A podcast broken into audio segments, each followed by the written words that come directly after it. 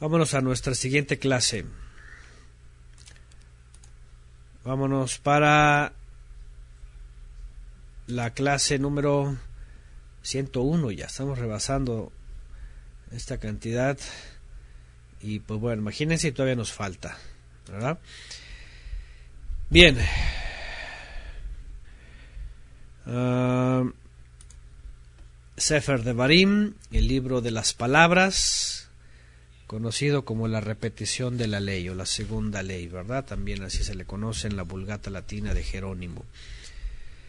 Y vamos a continuar con leyes diversas. Todavía hay otro tanto de instrucciones de, pues sí, de instrucciones, ¿verdad? Se le conocen como leyes, instrucciones, mandamientos, mitzvot también y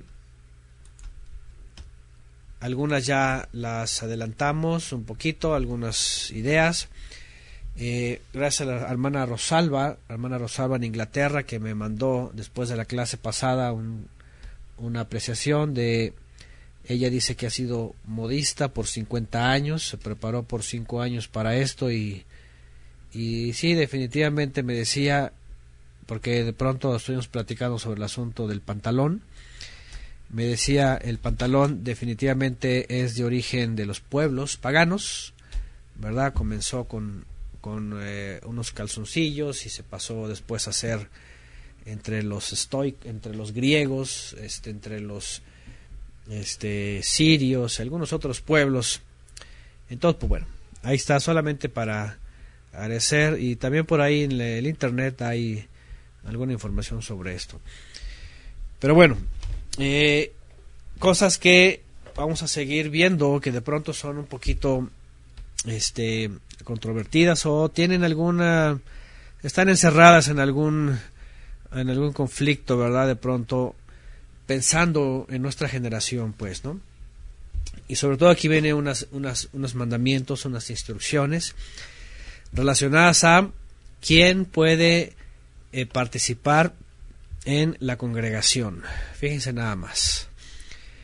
Hace un momento estaba dando esta, esta noticia sobre el grupo de Creados para Ser Uno y pues hay requisitos para entrar dentro de nuestro contexto, dentro de lo que de lo que aprendemos de la Torah, dentro de lo que vivimos. Y por otro lado, el Eterno también, fíjense, puso eh, requisitos de quienes iban a participar en la congregación de Israel. Vuelvo a repetir que hay que enfatizar eh, que muchas de estas instrucciones tienen su contexto, tienen su tiempo y especialmente tienen su propósito. ¿Sí? Y ahorita lo vamos a ver, especialmente estas primeras, porque una de las cosas que se le dice al pueblo de Israel definitivamente y que tenían que acatar, ¿verdad? Este, eh, ahora sí que puntualmente era de que se consagraran, se santificaran en su linaje. ¿Sí? Muchas, muchos mandamientos, o, más bien hay un mandamiento que tiene mucha relación con, con el tiempo de Israel, que era no a la asimilación no a la mezcla entre especialmente los pueblos cananeos, no a la mezcla entre otros pueblos, no a la contaminación genética, sino conservar un linaje por, porque era importante eh, hablar en el futuro de el Mesías que iba a venir y que iba a nacer dentro de las familias de David. importante era, por supuesto, también que esta genética fuera guardada. Por eso vamos a ver algunos mandamientos aquí que de pronto son, eh, pues para algunos muy escandalosos, ¿no? Y especialmente, eh, en el asunto del mamser, ¿verdad? De, de, lo que se conoce como el bastardo. Ahorita vamos a ver esto. Pero bueno, el verso 1 de Deuteronomio 23 dice así, no entrará en la cajal, en la congregación del Eterno, el que tenga magullados los testículos o amputado su miembro viril, dice aquí. Y bueno, eh, ¿Qué significa esto? ¿Qué es esto? ¿Qué practicará esta? Muchos pueden decir, este, eh, pues quién va a llegar así, ¿verdad? O, qué significa esto, ¿no? Y bueno, si vamos a la historia y vamos a los pueblos pasados, los pueblos paganos, los imperios, todo aquello, pues nos vamos a dar cuenta que, miren, que era una práctica común en pueblos muy antiguos, en donde eh, sobre todo los esclavos los manejaban como eunucos, eh, eh, a veces por, por inclinaciones religiosas, por ideas religiosas, filosóficas, a veces simplemente por ser esclavos, ¿verdad? A veces por castigo, ¿verdad? Había ocasiones, por ejemplo, incluso algunos pueblos todavía hasta el día de hoy, a violadores, por ejemplo, les, ¿verdad? Los, los eh, los amputan, ¿verdad? Este, entonces, y, y también sobre todo gente, ¿verdad? Que eh, quería cambiar pues su, su, su naturaleza, ¿no? Eh, sabemos, y algunos lo recordarán, que por ejemplo en la época medieval, los, estos coros, ¿verdad? De, de niños que a veces también les, les hacían esta amputación, para que antes de que ellos maduraran, entonces su voz la conservaran y eran eran estos cantores, ¿verdad? Estos coros en las iglesias católicas y todas estas cosas y en muchos otros lugares. Entonces, si hay un antecedente previo en donde eh, esto era aparentemente algo que llegaban a usar algunos pueblos, algunos pueblos paganos, e incluso podríamos decir, ¿verdad?, que algunos que querían acercarse al pueblo de Israel, pues presentaban tal vez esto. Por eso viene el mandamiento, ¿sí? Por eso viene el mandamiento.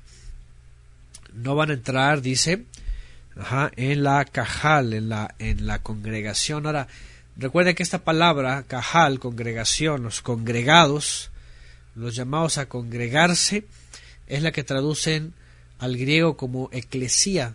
Interesantemente, eh, lo más curioso en las Biblias cristianas, ¿verdad? Que quieren hacer notar una gran diferencia entre los llamados a ser santos antes y los llamados a ser santos ahora, es esta palabra que no traducen con la misma justicia.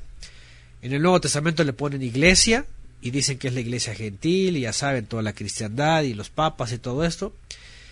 Y en el antiguo, dicen ellos, era la congregación. Pero en el griego le llaman iglesia desde entonces y le llaman iglesia hasta el final. Evidentemente esta palabra fue tergiversada, trastornada. Iglesia pasó a ser una religión de muchas denominaciones y de Roma y de, y de Constantinopla, etcétera, etcétera. Pero los congregados en el hebreo, la congregación, los congregados de Elohim es todos aquellos que son llamados del Eterno para ser pueblo de su propiedad. Entonces, entendemos que el Eterno le ordena a un pueblo cuyo patriarca Abraham fue llamado y que se le dio la promesa de llegar a ser un gran pueblo, ¿verdad? A ser un gran pueblo, iba a estar consagrado. Número uno. ¿Por qué? Porque la pregunta para nuestra época es ¿qué va a pasar con algún con alguna persona, por ejemplo, que venga de las naciones y no sabemos por el motivo que sea, a lo mejor pensemos estuvo metido en este tipo de de movimientos religiosos en donde era un cantor de niño y pasó por ese proceso, por el asunto del canto, porque estaba consagrado a ese razón, pero crece, madura y entonces eh, pensemos que quiere acercarse al Todopoderoso, quiere hacer Teshuvah, conoce la verdad, conoce el camino de verdad de vida, conoce el Mashiach, conoce la Torah y quiere ser parte de la congregación de Israel. Quiere ser parte, pues, de hoy día de lo que es el cuerpo del Mesías. La pregunta es, ¿se le va a admitir? ¿Quién tiene la capacidad de decir sí o no? ¿Podemos usar la Torah para admitirlo o no admitirlo? ¿Podemos por ejemplo, alguna persona, vean, por ejemplo, que haya pasado por un por una cirugía de de amputarse su miembro por alguna locura de las naciones, pero de, de, tiempo el Eterno lo llama, hace teshuvah, hace cambios en su vida y restaura su vida, por ejemplo. La pregunta es, este, este mandamiento dice que no, no puede ser admitido. ¿Qué responderíamos hoy día? Digo, porque ahora vuelvo a repetir, vuelvo a repetir, y justamente ya hablamos algunos mandamientos anteriormente sobre los cuales no se pueden hoy día cumplir. Por ejemplo, asuntos de la guerra. Dice, cuando vayas a la guerra, y ya nos hicimos la pregunta nosotros mismos y dijimos, a ver, nosotros somos ese Israel que tenemos un ejército y que de pronto el Eterno nos va a decir, vámonos a la guerra contra, eh, no sé, contra tal movimiento, contra tal otro, contra tal religión, contra tal denominación. ¿Mm? ¿O no? Por supuesto que no, dijimos que no. Y de pronto empezamos a ver mandamientos. Ah, y le digo, y les digo esto otra vez, y lo voy a volver a repetir porque el mesianismo, movimientos de raíces hebreas mesiánicos, efraimitas, yagüistas y de otros índoles, hacen este mucho énfasis, así muy, muy tajantemente, en la observancia de toda la Torah, absolutamente toda así a rajatabla, como si toda la Torah si fuera de un momento a otro algo que todos tienen que cumplir. Y ya hemos hablado eso antes, ¿sí? Ya hemos hablado eso antes. De que, de que hay que ser muy sinceros con nosotros mismos y que cuando hablamos de Torah de instrucción, en la interpretación de Yeshua, es entender qué de esos mandamientos y qué de esos principios se van a aplicar y son parte todavía de nuestra vida. ¿Eh? Exactamente, Ernesto García y, Humberto Cabrera justamente iba a mencionar este texto, que ya lo hemos estudiado antes. De hecho, en, el, en los comentarios de la Torah anteriores justamente mencionábamos esto. Que cuando viene la siguiente faceta, ¿sí? Cuando viene la siguiente faceta de la redención para Israel y el Mesías para las naciones, hay una promesa en donde este tipo de, de, podríamos decirlo, impedimentos se iban a acabar. ¿Sí? Los eunucos, los que hayan tenido este problema, los que hayan asesinado, los que la gente que venía de las naciones con todo el paganismo, mientras hagan teshuvah, exactamente iban a volver a ser, iban a ser admitidos en donde nunca habían sido admitidos. ¿Sí?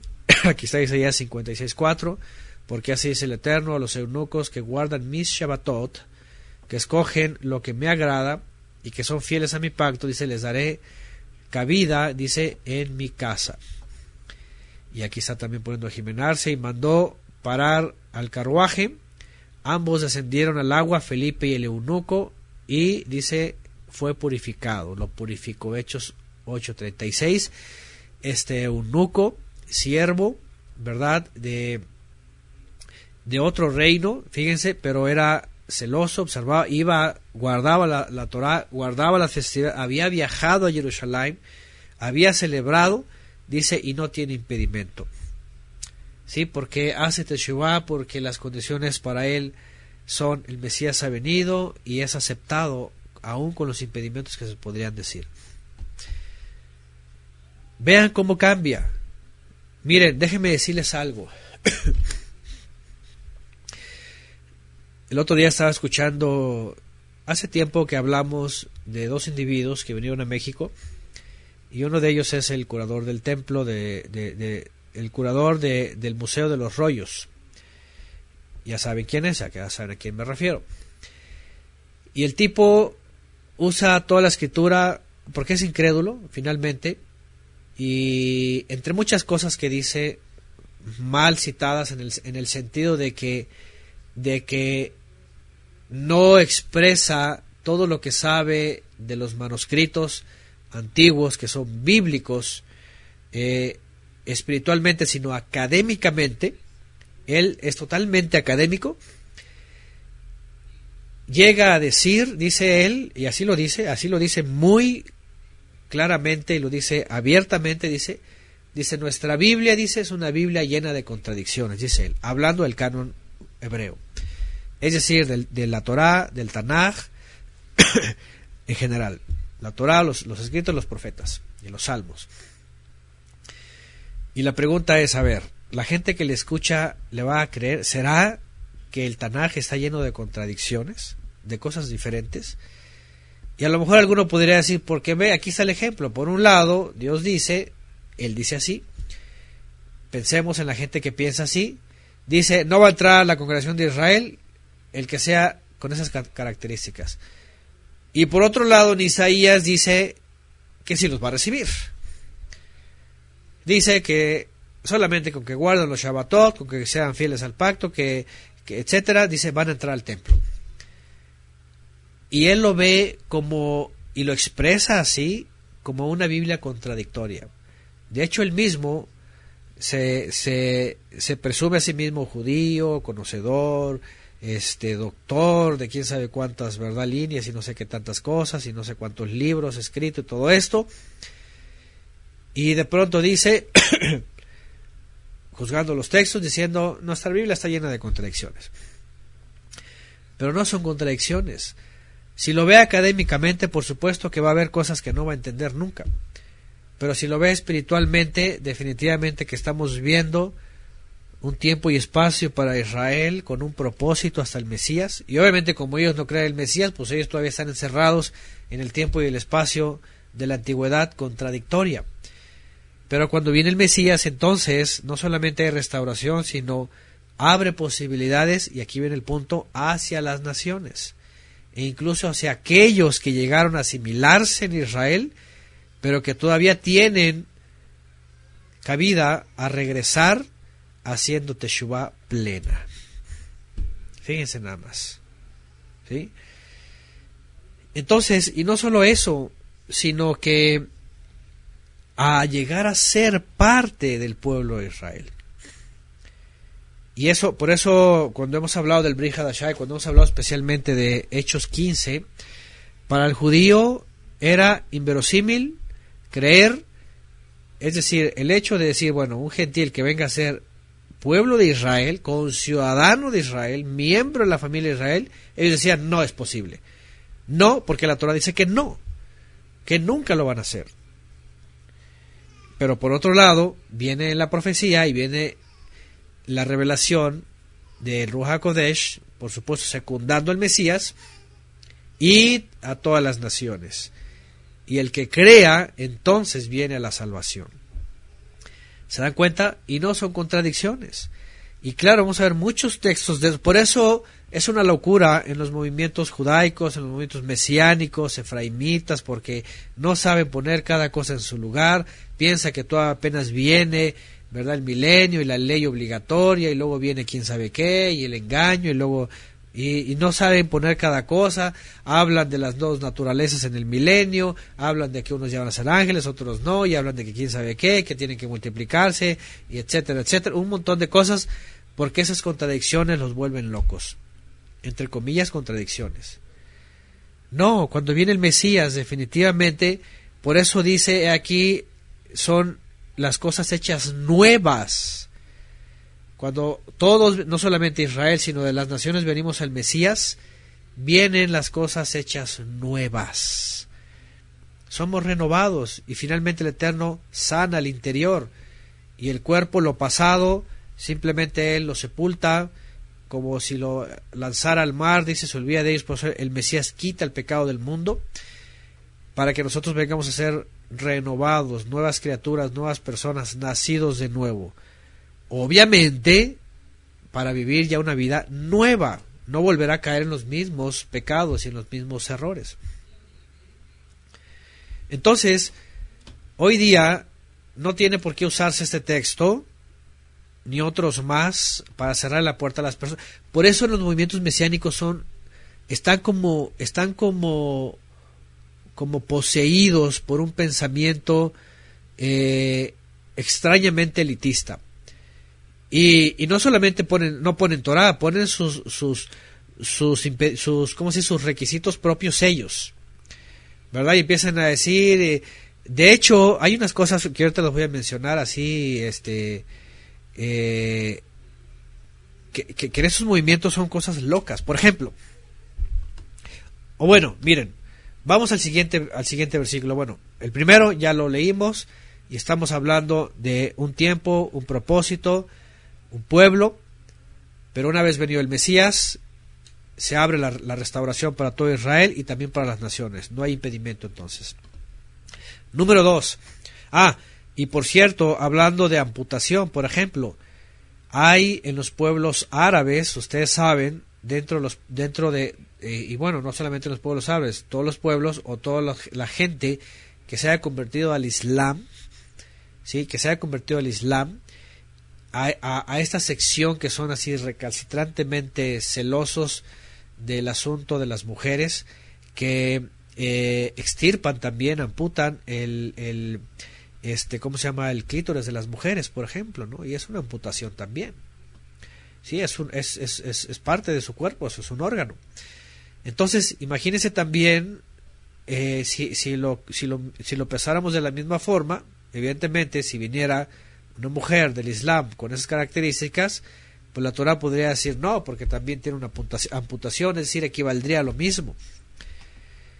Pero en la promesa y la esperanza del Mesías, por supuesto, no habría ningún problema, porque por otro lado, no fue iniciativa de ella, ¿verdad? Fue iniciativa de las ideas religiosas del grupo. Por eso les digo que en la antigüedad eran formas religiosas que los hacían eunucos, que, ¿verdad? Todas esas cosas, los amputaban, todas esas cosas. Entonces, venido el Mesías, hay oportunidad de renovar la vida. En el verso 2 dice, no entrará un bastardo en la congregación del Eterno. Dice, no entrará en la congregación del Eterno hasta la décima generación. Todos los antiguos, evidentemente, hacen alusión a varones, especialmente no a mujeres, porque sabemos que enseguida, no mucho tiempo, vino Ruth, que era extranjera y era moabita. ¿Sí? Eh, bueno, perdón, eso tiene que ver con, con, el otro, moabita y amonita. Eh, en el caso de los bastardos,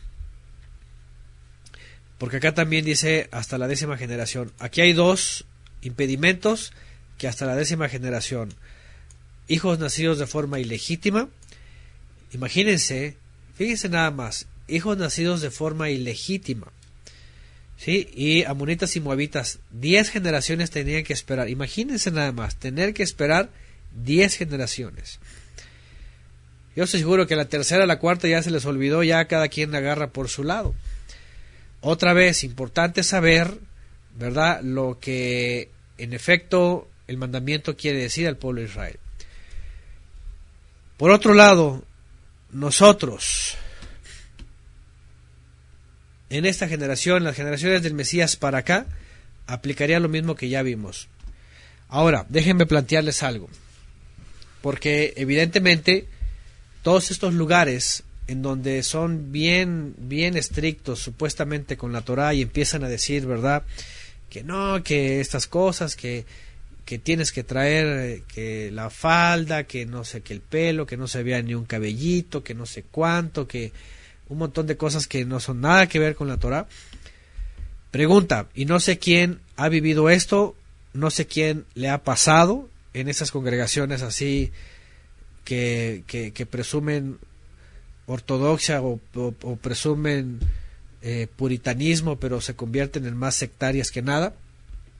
No sé quién de aquí, pero yo he escuchado, a mí me han dicho personas, me han dicho, que si alguien viene de las naciones a la fe del Mesías y a la Torá, pero resultó que obviamente décadas atrás se casaron en la iglesia católica y fueron, ya saben, el sacerdote y todo eso, pues resulta que en estos lugares sectarios les dicen que están en pecado, que porque ese casamiento no, no vale, que porque es del demonio, que no sé cuánto, que están en fornicación, están adulterando, y casi casi que los hijos son ilegítimos y que tienen que casarse en la jupá para que empiezan con toda una cosa de una serie de cosas de estas. y la pregunta es, a ver, ¿y en dónde dice eso en la Torah? ¿De dónde lo sacan? Sí, son tehuacanazos, ya saben, y esos y otros, muchos otros lugares en donde empiezan a decirte un montón de barbaridades.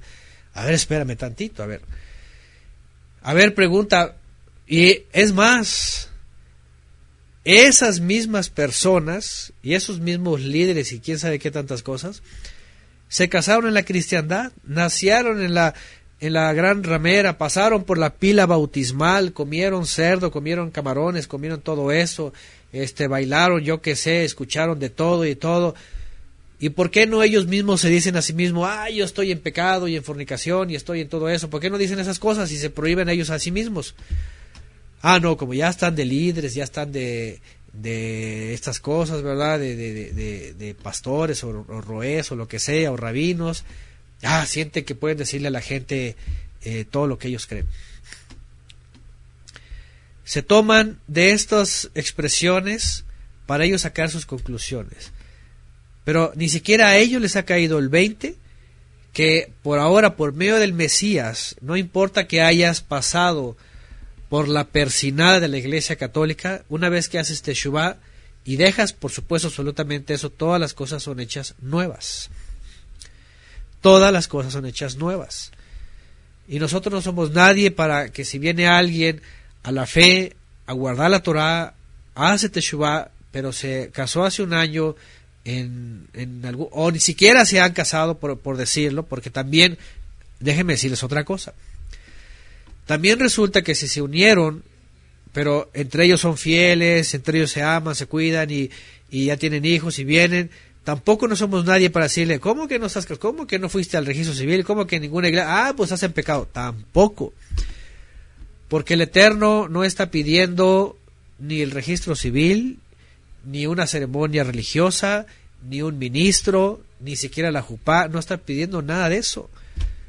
El hecho de que dos individuos, varón y varona, se hayan unido, estén en amor, se junten, tengan hijos, sean una sola persona y todavía vengan a la fe, ¿cómo les vas a decir que están en fornicación o en pecado? Para nada. Si se unieron, el Eterno ve la unión y bendice la unión. Y si lo está trayendo los dos a, a todavía el crecimiento, el conocimiento, pues mucho mejor. ¿Eh? Por ejemplo, Juan Carlos dice, ya con dos hijos y dicen que no, dice que no estamos casados. Imagínense si, si el mandamiento a Adán y a Java se les dice se unirán y será una sola persona, uniéndose y cuando tienen hijos se consolida todo, ya, ya son uno. ¿A poco Adán y Eva fueron al registro civil? ¿Fueron a la Jupá o fueron a, a, la misa o al, o al templo católico o al presbiteriano o estuvo ahí un ministro, un cura, un roeo, ¿acaso quién estuvo ahí? No había ni testigos. es decir, el orden es se unirán. En el momento que se unen ya son una sola persona y tienen un hijo, se, se fundaron ahí en uno. Entonces, ahí va otra vez. En el Mesías, cualquier cosa que haya pasado, nuestro pasado, ¿sí? A lo mejor algunos podemos decir, no, pues no, no son cosas graves, ni... O a los otros pueden decir, ¿sabes qué? Yo hice lo peor que la Torah marca, ¿no? Pero si viene el camino de Teshuvah, de restauración, de perdón, e incluso venir al servicio y, y todo lo demás, ¿qué dice igual en Isaías? Dice, si tus pecados fueran tan rojos, dice, como el carmesí, Dice, serás lavado como blanca lana. Esa es la gran diferencia. ¿Sí? Y no es ninguna contradicción la Biblia, sino al contrario, está marcando justamente el plan de redención en un momento dado cuando llegase el Mesías. Y no tiene por qué venir un hombre y decirte, no, tu matrimonio no, no, no vale, ni tu unión, y estás en pecado, y están en fornicación, y sus hijos son unos bastardos, y no van a entrar, y ¿sabe qué? Dele un tehuacanazo a ese tipo, alguien que diga eso, siéntenlo, y mándelo a parvulitos, ¿cómo, cómo es una barbaridad de esos? Mándelo a parvulitos. Todas esas personas fanáticas y que hacen estas cosas, ¿verdad? Y... Entonces, eh, otra vez, también el punto en la Torah, que aquí es bien tajante, ¿sí? Y es bien directo, tenemos que verlo dentro del tiempo y el espacio profético de Israel, dentro de su propósito. Ahora, yo podría, fíjense nada más, yo podría decir, y casi con mucha seguridad, pensando en nuestro México, pensando en nuestro pasado y la gente, cómo se ha movido en estos siglos aquí, y no sé ustedes si concuerdan conmigo o no, pero yo podría pensar que esas personas que son que muy este, santos y muy puros y muy maestros y rabinos y roes y lo que sea, yo podría pensar, a lo mejor no ellos, pero lo muy seguro es que se, porque por ejemplo, es, muchos de estos líderes se casaron en iglesias cristianas, se casaron en iglesias católicas, pero incluso podría pensar que ni siquiera han pasado diez generaciones en sus linajes de que hay bastardos. Casi podría asegurarlo. Y lo digo porque en nuestro país, si a veces cuando nos cuentan, ¿verdad?, nuestros abuelos y bisabuelos empiezan a hablar de aquellos antepasados que llegaron y que se casaron y que después tuvieron otra otra esposa y luego lo y quién sabe si uno era legítimo, si otro no, si uno fue reconocido, si otro no y todas esas cosas que pasaban sobre todo antes cuando era esto algo este eh, marcado en algunos pueblos, en algunos lugares.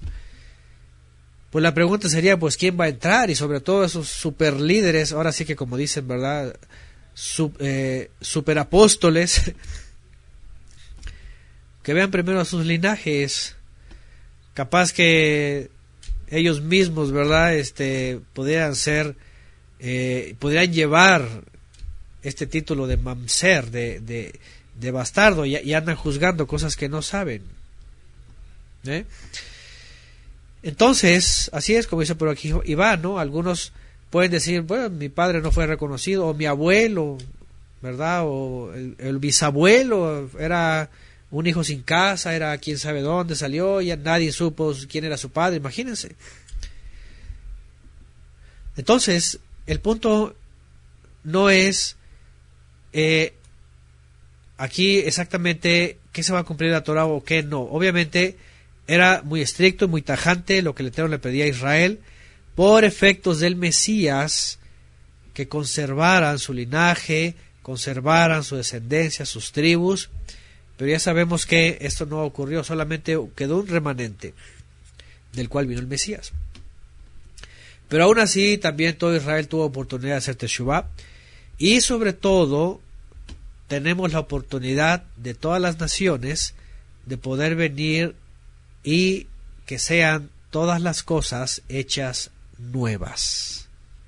Todas las cosas hechas nuevas. Eso es lo que dice el Brihadashah y es lo que eh, también aquí está por ejemplo 2 Corintios 5 y 7 gracias familia leal de modo que si alguno está en el Mesías es una nueva criatura las cosas viejas pasaron ahora todo se ha hecho nuevo ¿a poco no es maravilloso esto? ¿a poco no es grandioso? ¿Sí? El Mesías y no es porque seamos los beneficiados, no, todo el pueblo de Israel y todas las naciones, porque al final de cuentas también Shaul de Tarso dice, por cuanto todos hemos pecado de una u otra forma, todos estábamos destituidos de la presencia divina, pero ahora en Él hallamos el perdón, la reconciliación, la restauración y la santificación. Nuestro, nuestro nuestra parte, nuestro principio en este mandamiento, en estos mandamientos que estamos viendo, son ya no volver a caer en aquello que el Eterno nos dice no está bien. Ahí sí.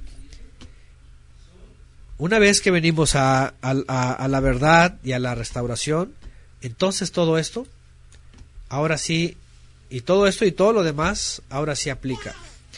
Es decir, no hemos sido restaurados para venir a amputarnos. No, todo lo contrario, hemos sido restaurados para saber que eso es lo que el Eterno no le, le, agrada. Bueno, déjenme ver algunos comentarios aquí porque están... Dice, si pasa mucho fue una revoltura y vienen los hijos de fornicación, dice Lucero. Y en ese caso dice que la persona no sea reconocida, hay que hacer algo. Bueno, eh, en las naciones solamente si necesitas hacer algo, ¿verdad? Cuestiones legales, cuestiones de herencia, todo eso, pero ni al caso, ni siquiera eso. Porque en el Eterno, pues bueno, todo viene a ser nuevo y no hay intereses ni siquiera de ese tipo. ¿Y qué más dice por acá? Bueno, ahorita vamos a hablar de Ruth, la Moabita. Así es, incluso es ancestra de la misma Miriam, ¿verdad? De la misma familia de David. A ver, déjeme ver. Ciertamente dice, aún estimo todas las cosas como pérdida por la superioridad del conocimiento de Mashiach, Yeshua, mi Adón, por amor, lo cual, ajá, ok, ya. Dice la, la doctrina de las maldiciones generacionales causa mucho error. También otra cosa, ¿verdad? Que se ha enseñado mal. Nomás ven generacionales y piensan que son cosas que se van heredando y el Eterno no dice eso. Dice, pero si aún estamos en el cambio, significa que aún no somos criaturas nuevas, dice Lucero. Eh, cuando el Eterno perdona, ha limpiado. Ya hay una nueva criatura. La cosa es de que es un proceso, así es. Por eso Shaul de Tarso dice, váyanse transformando por la renovación del entendimiento. Es decir, vengo a ser aceptado por Él y luego viene la instrucción en mi vida, viene un, un, cambio, una transformación. Y demás, dice, ok, bueno. bueno, entonces, eh, estas son las cosas que tenemos que poner atención cuando hablamos de Torah, cuando leemos Torah. Porque definitivamente que sí, el Mesías no vino a abolir la Torah, él vino a cumplir la enseñanza, a, enseñarla, a cumplirla, a enseñarla. Pero vean en qué marco él la enseña y qué es lo que él enseña. Y qué cosas estaban exclusivamente en su momento reservadas para el pueblo de Israel. Y cosas que nosotros fuimos ajenos toda la vida, ¿no? Bueno, entonces el bastardo, la que es un bastardo, como bien lo, leemos, obviamente eh, hijos ilegítimos se puede decir. Ajá en el pueblo de Israel también hubo hijos ilegítimos y no necesariamente eran expulsados, muchas veces se toleró esto y quedaron ahí. Y no solamente eso, fíjense, Yeshua mismo fue calificado, vean, fue calificado como mamser. De hecho, dentro de la judeidad y dentro de los mesiánicos más judíos que, nada, eh, en la judeidad sobre todo, a Yeshua siempre le calificaron, y de hecho en el Brihadash así aparece. Hay una seria acusación que le dicen los fariseos, dicen nosotros no somos hijos de fornicación. Porque ya desde años anteriores eh, le buscaban todo tipo de acusación y decían que él era un hijo ilegítimo. Porque cuando vemos el Brihadashah y vemos el milagro, con toda la revelación que se le da a Miriam y se le da a Yosef, y se le dice a Yosef, eh, ciertamente fue preñada, virgen, y no es tuyo, pero la vas a recibir, ¿verdad? Y todo lo que ya sabemos. Entonces vienen los fariseos y vean de las formas totalmente sin discernimiento y sin entendimiento, lo califican, ¿verdad? Como si hubiese... De hecho, hay textos eh, farisaicos en donde hasta le empiezan a decir al Mesías que fue producto de una violación, de una fornicación, esta Miriam, que un romano la abusó y entonces nació el Mesías y todas esas cosas. Bueno, Yeshua, ellos le llaman Yishu. Y empiezan a decir cualquier cantidad de cosas para, para rápidamente este, aplicarle este, este, mandamiento. Fíjense nada más. ¿eh? El, judío, de veras, el judío anti es una cosa horripilante cuando habla y cuando escribe. Es una cosa de veras, es, es, un, es imparable y despiadado porque obviamente pues no, no tiene fe en Mashiach, no ni siquiera conoce la profecía, ni, ni siquiera conoce las eh, los enunciados, los énfasis, las, las alusiones en la profecía. Por eso muchos dicen, no, se contradice, no se contradice nada, está bien claro, pero hay que tener discernimiento para entender la profecía y hablar de ese nacimiento que iba a venir. Y que el mismo Mesías lo dijo, que no es, no es ni de Yosef, y no es ni de ningún israelita, es decir, no es hijo ni de Yosef, ni hijo de ningún israelita. Cuando, ¿se acuerdan cuando confronta a los fariseos y les dice, a ver, ¿de quién es hijo el Mesías? Y ellos de David, de David, de, claro, de David. Y Shua le dice, pero ¿cómo David mismo, inspirado, casi casi les dice, hace mil años, escribió inspirado, el Eterno le dijo a mi Adón, siéntate a mi diestra y se quedaron callados. Es decir, la preexistencia del Mesías aparece ahí y no es venido de un hombre, sino es enviado de los cielos por medio de una mujer aquí abajo. Entonces esa acusación, por supuesto, que es más, más de, de odio y de otras cosas, ¿verdad?, que de una realidad. Bueno. Entonces, verso 3. Ahora, Verso 3. No entrará monita ni moabita en la congregación del Eterno, ni aún en la décima generación entrarán, perdón, en la congregación del Eterno. Pregunta. ¿Cómo sabemos hoy día quién es moabita y quién es amonita? ¿Cómo sabemos eso? ¿Alguien sabe eso? O es más, a lo mejor ni sabemos si tenemos linaje moabita o amonita. ¿eh? A lo mejor algunos de esos, ¿verdad? Líderes de esas cosas, no solo eso, a lo mejor son romanotes o son, yo que sé, de, de, linajes, pues digo, no, no, no por excluir algún linaje, sino aquellos que siempre fueron enemigos de Israel. ¿Sí? A lo mejor alguno es egipcio, tiene, tiene ascendencia egipcia, a lo mejor alguno tiene ascendencia cananea, alguno tiene ascendencia jafetita, etcétera.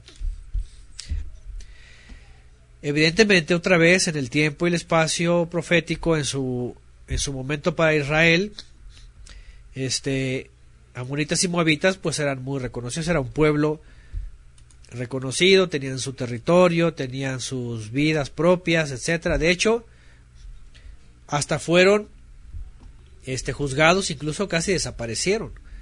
Cuando estudiamos los profetas recordamos esa parte donde el Eterno los castiga y dice que no iba a haber restauración de ellos, no los iba a regresar a su, a su tierra, los había castigado. ¿Eh? Así es, dice Javier, hasta tener linaje Házaro, sí. ¿Quién diría que no?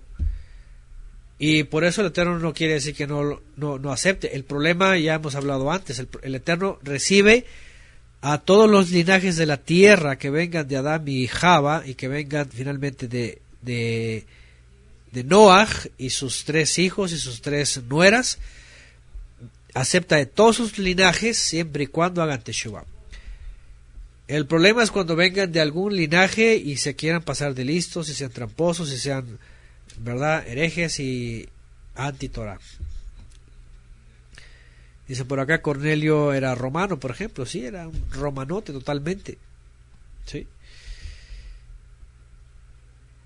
había con ascendencia siria, por ejemplo, ¿no? Hay, hay, y es que hay de todo. Aquí en México, por ejemplo, que llegaron linajes de todos lados.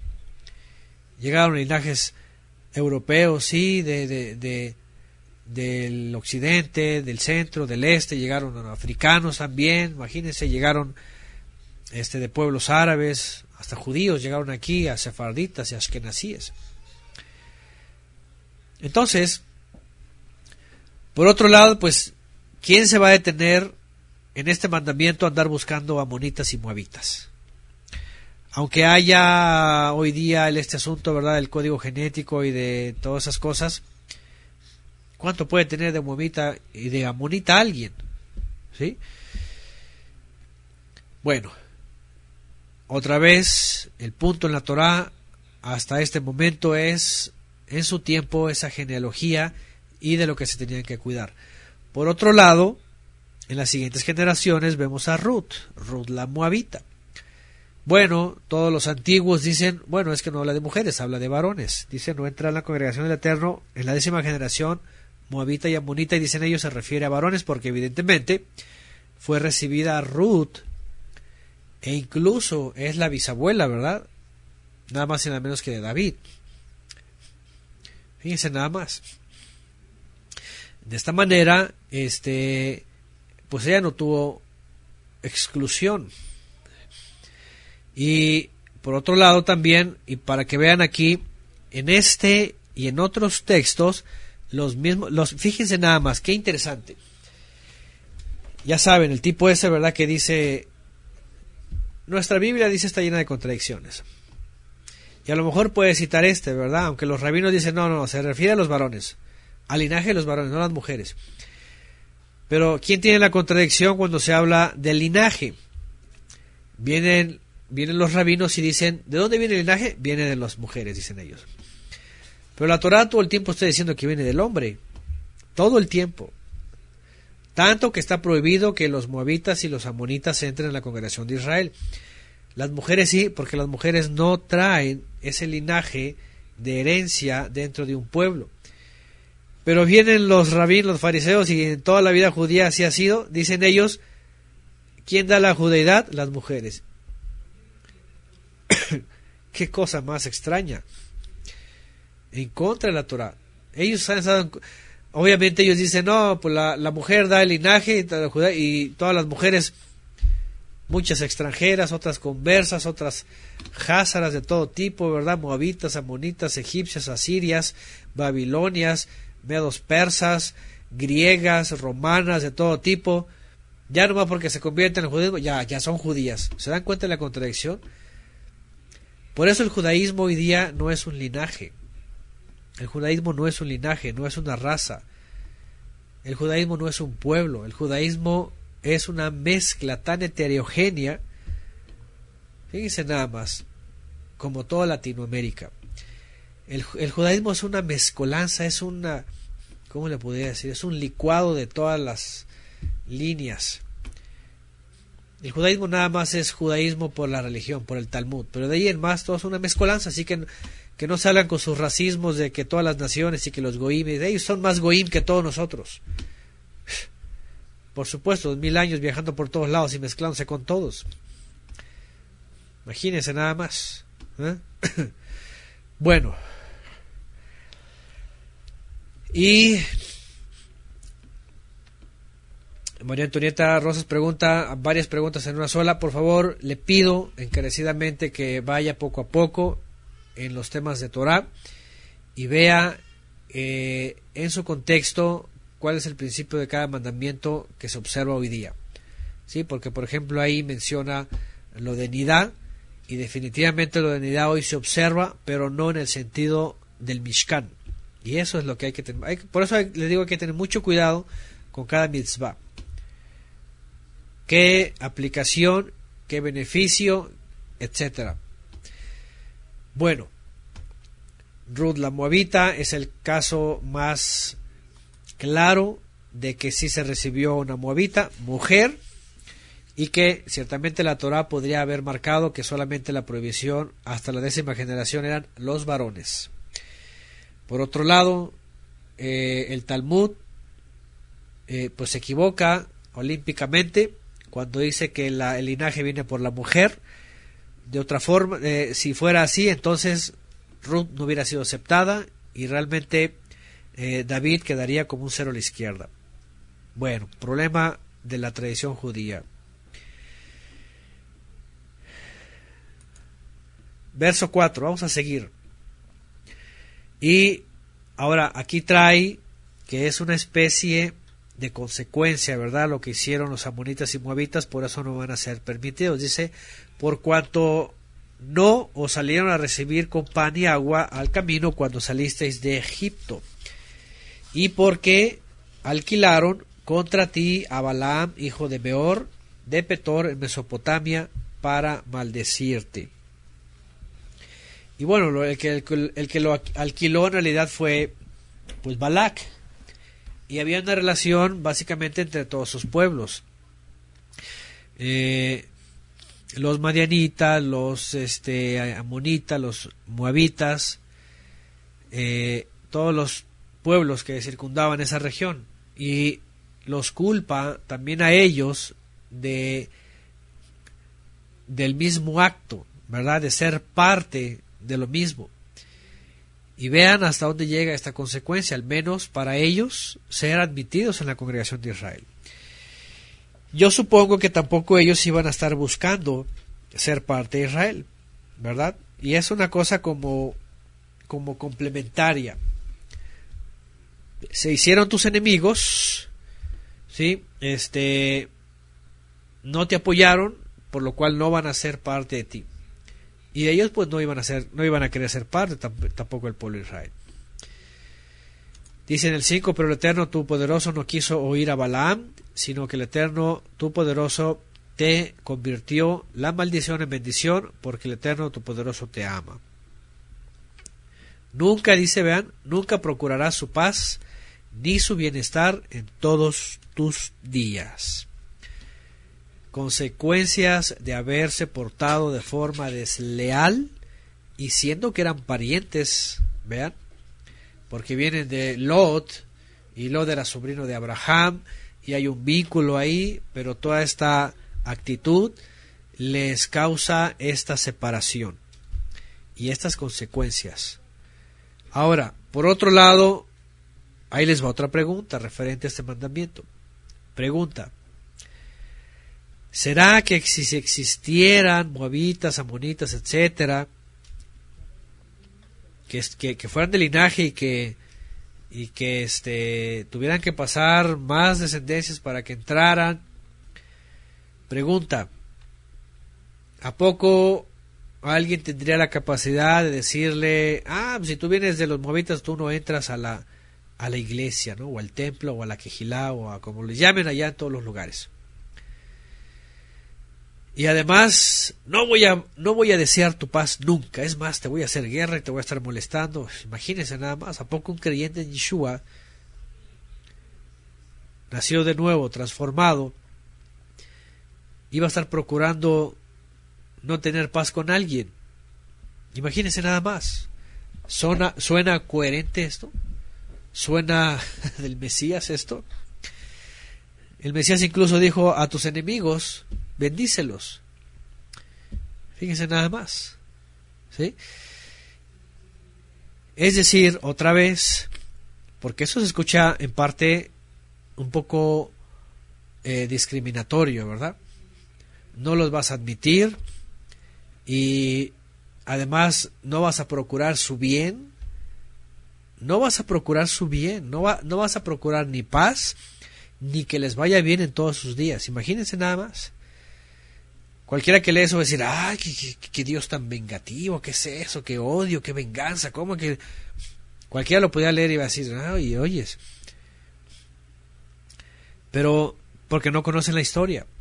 Si conocieran la historia, cómo, nacieron, cómo nacieron ellos, sobre todo ellos, Amón y Moab, y cómo el Eterno finalmente aún así les da vida, les permite, les da, les da tierra, les da familia, les permite poseer tierras de gigantes cuando ellos vencen a gigantes y, le, y, no les da sus tierras a, los israelitas porque el Eterno le dice al pueblo de Israel, no tomarás ni una planta de, de, del espacio de, la planta de, un pie de los moabitas y los amonitas, ni de Edom, dice, porque les pertenece a ellos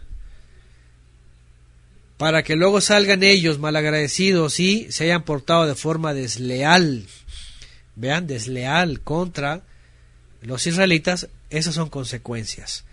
Entonces, no procurar su paz ni su bienestar era simplemente una consecuencia de sus malos actos.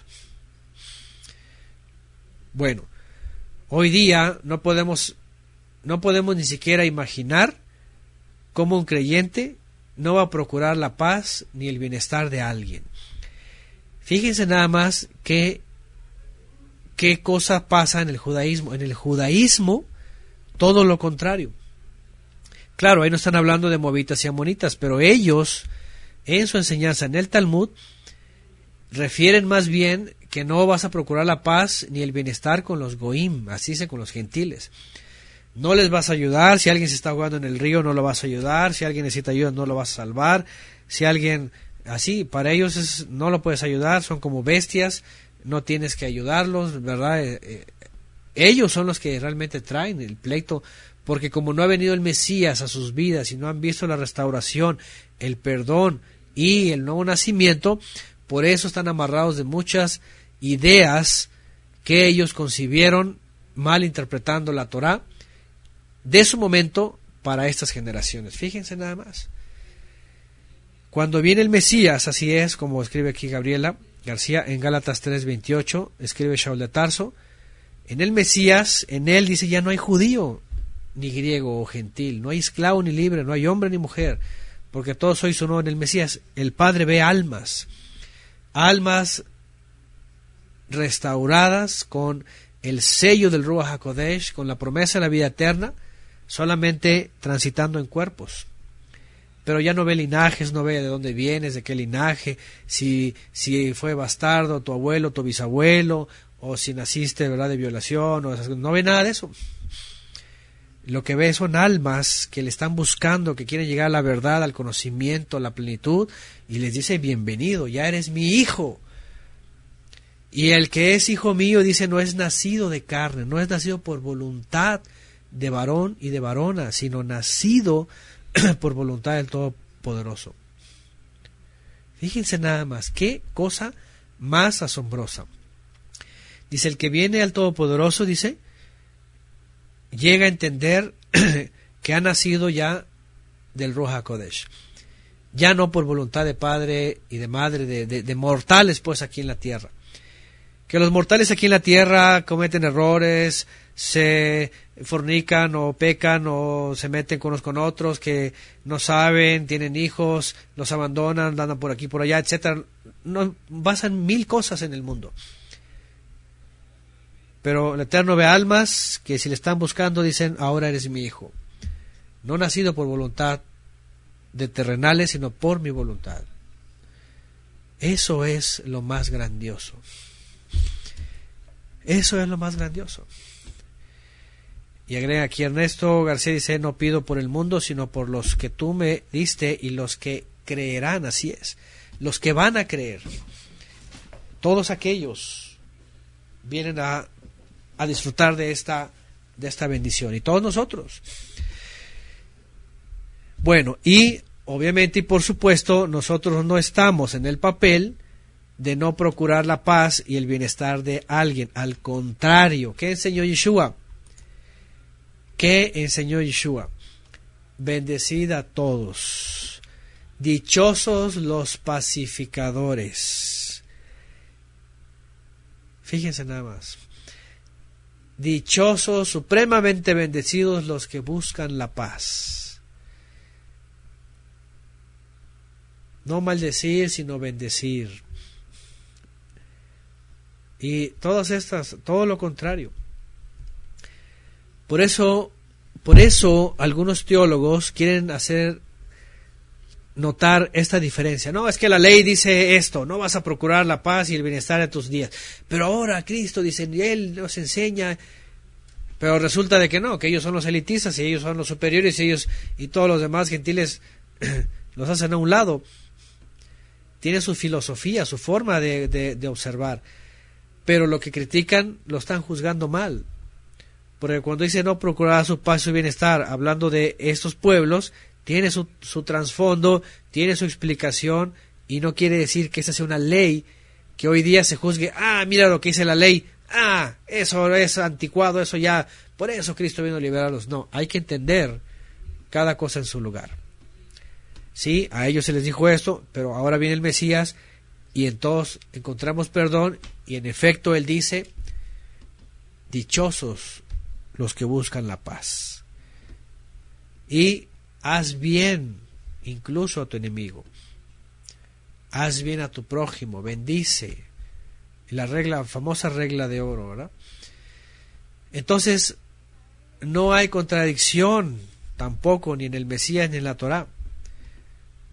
¿Por qué? Porque él viene en su contexto venida la restauración y el perdón a darle a no solamente a Israel sino a todas las naciones el contexto correcto de lo que el Padre quiere.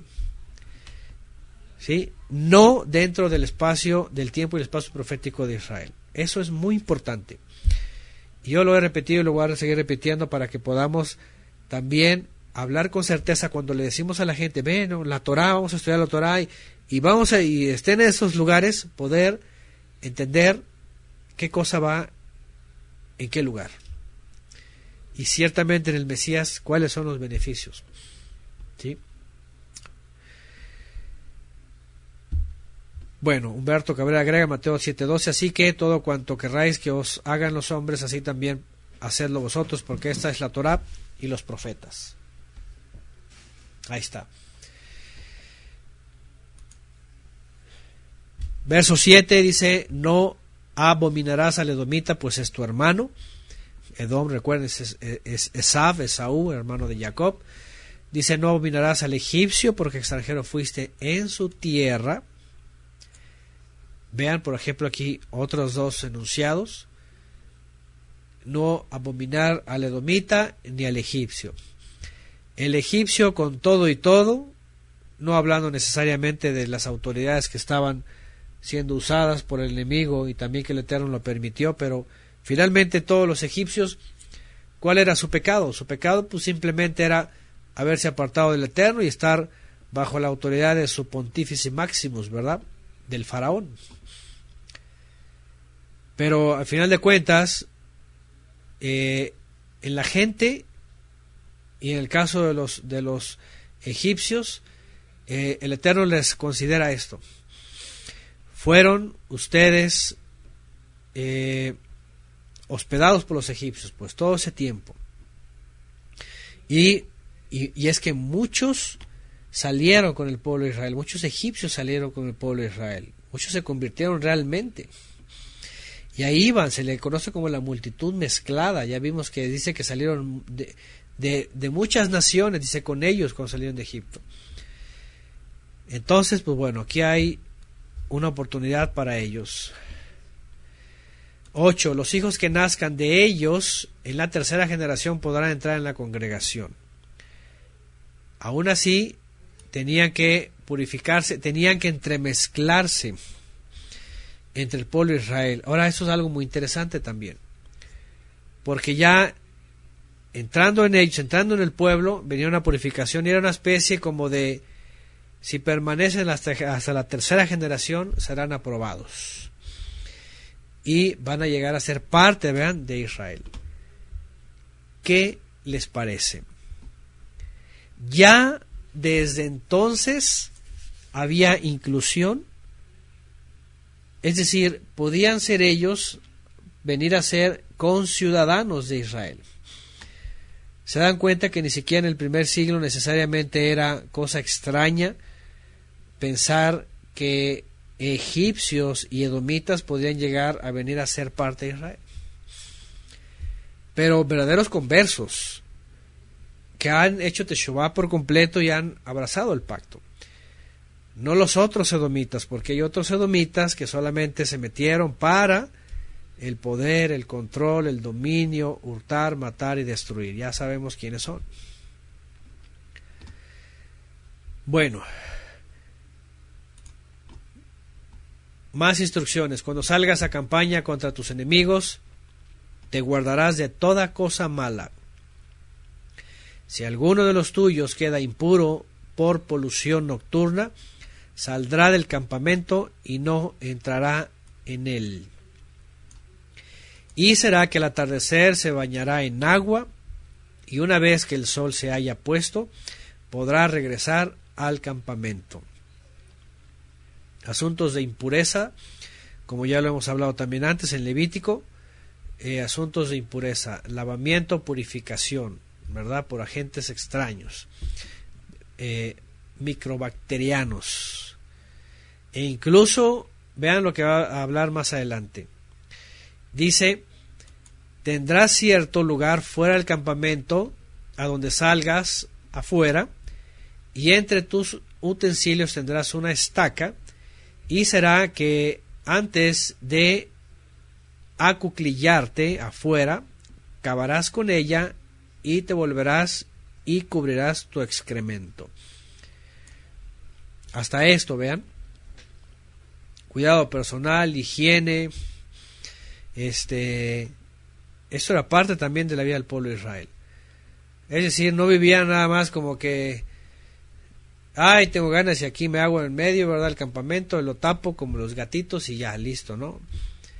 Tenía que salir fuera del campamento y entonces hacer este procedimiento y cavar y ahí mero y órale, taparlo. Fuera de Fíjense qué interesante, dice en el 14, porque el Eterno tu poderoso anda en medio de tu campamento para librarte y entregar a tus enemigos delante de ti.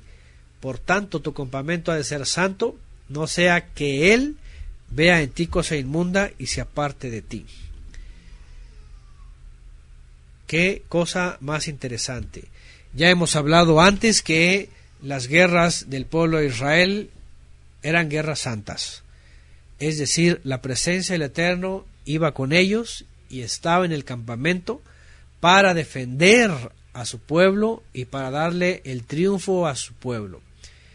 Y mientras el campamento de los israelitas que iban hacia la guerra en cualquier lugar donde estaban, eh, incluía el arca del pacto que representaba la presencia divina y estaba la presencia divina ahí, Dice, hasta en estos detalles tenían que ser cuidadosos. El Eterno anda entre su pueblo, imagínense nada más. Este es un principio importante, lo hemos leído antes, lo hemos estudiado antes y hemos mencionado que la vida del creyente también, ¿verdad?, tiene que tener esos parámetros. No puede un creyente ser un desastre en su vida, en su casa, en su higiene, ¿verdad?, en su en su en su hogar con sus hijos, o sea, no puede estar una casa de cabeza y imagínense este desordenado, cosas desalineadas totalmente. Eh, ese es un principio muy importante que también da un buen testimonio. Así es, la higiene, la pureza, este, la limpieza, ¿verdad? El orden. Muchas veces el mundo de veras eh, justamente manejan este, es, esta cosa, ¿verdad? De, de, la higiene, del orden, del cuidado, todas las empresas, fíjense. ¿Para qué? Pues para, para que triunfen, ¿verdad? En sus negocios, en sus, en sus este, empresas y todo, y den una buena imagen, y entonces vienen el, los estándares de calidad y viene el ISO 9000, 9001, 9002 y quién sabe cuántas cosas y, y un montón de cosas que hace el hombre para quedar bien con ellos mismos y, y, y hacer que su producto lo que vendan o lo que sea tenga la mejor imagen. El mundo lo hace. Claro, como creyentes también tendríamos que hacer lo mismo, ¿verdad? Presentarnos como debe de ser. Como lo hemos dicho acá, nosotros nos acostumbramos a eso también. Por ejemplo, viene Shabbat y aunque es noche y vamos a cenar, pues estamos acostumbrados a llegar a Shabbat bañaditos y cambiaditos. ¿Verdad? lo mejor presentables, es fiesta, es fiesta del Eterno. Es una cena festiva, es un tiempo agradable. Digo, para nosotros es inconcebible llegar así, ¿verdad? Este, eh, con shorts, por ejemplo, ¿no? O así con sandalias o todos ahí zarrapastrosos o cosas, no. O sea, aunque uno llegue del trabajo y todo, pues forzarse y llegar y estar presentables es una cosa que, eh, sobre todo cuando tenemos visitas, todo eso obviamente habla bien, ¿no? Es fiesta del Eterno, es igual las festividades, igual las festividades, y también se los anticipo y se los digo, y, bien por los aquellos también que si en el mundo querían quedar muy bien, hasta ropa nueva se compraban y quién sabe cómo, ¿verdad? Le hacían y en drogarse, lo que sea, es decir, en pagos compraba para ir a una fiesta. Ahora imagínense las fiestas del Eterno. Y de veras se los digo porque nos ha pasado que de pronto llega cada alguien que de pronto llegue, oye, es como con pants. No, hombre, oye, es fiesta el eterno y con, con, con, ¿me entienden? Es decir, es fiesta el eterno.